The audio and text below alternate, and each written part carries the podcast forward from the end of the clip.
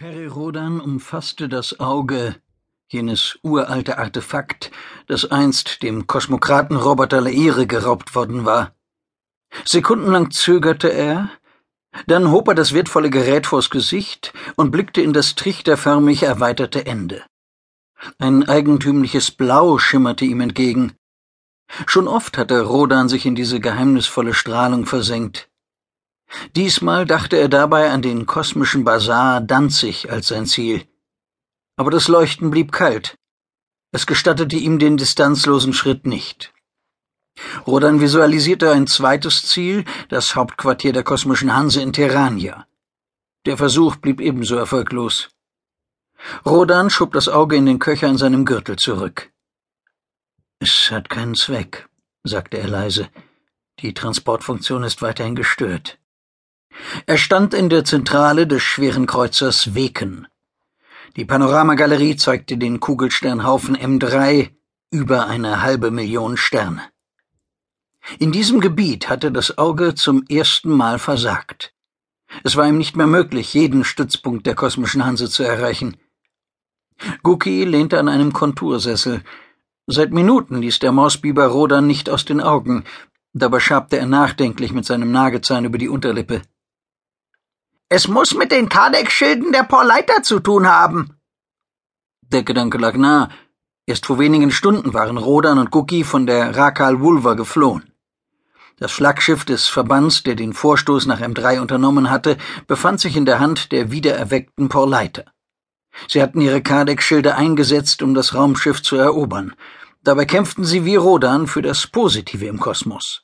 Er, der Terraner, gehörte zu den Rittern der Tiefe, deren Vorläufer die Porleiter gewesen waren.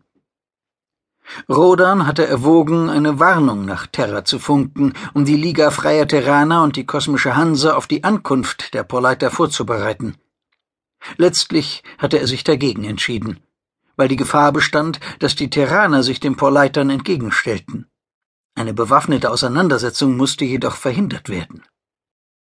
Die Porleiter flogen zum Sol-System, um die Kontrolle über Liga und Hanse an sich zu reißen. Angesichts ihrer geringen Zahl von knapp über 2000 erschien ein solches Unterfangen eigentlich nicht zu schaffen. Allerdings hatte Rodan ihre überlegene Technik bereits hautnah zu spüren bekommen. Nur mit Hilfe des Auges hätte er Terra noch vor der Rakal Vulva erreichen und die Grundlage für einen konstruktiven Widerstand gegen die Machtansprüche der Porleiter schaffen können.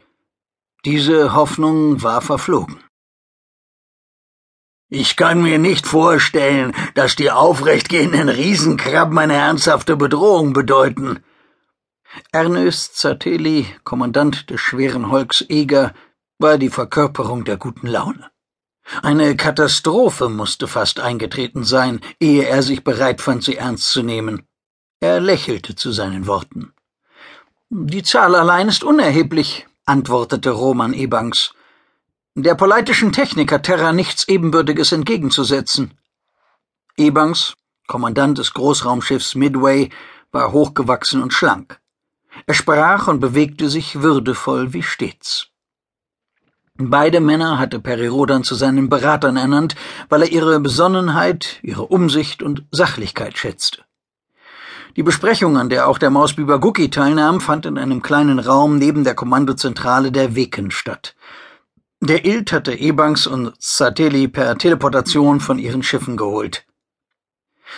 Vergesst die Erde für einige Sekunden, bat Rodan. Um im Sol-System einzugreifen, ist es bereits zu spät. Entweder wir verteilen uns auf die Basare und Kontore der Hanse und beugen dort den Machtgelüsten der Porleiter vor, oder wir kehren in den Kugelsternhaufen zur Fünf-Planeten-Anlage zurück und versuchen uns ein Stück porleitischer Technik anzueignen, mit dem wir der Bedrohung begegnen können. Dazu will ich eure Meinung hören. Wir könnten beides gleichzeitig tun, sagte Zateli.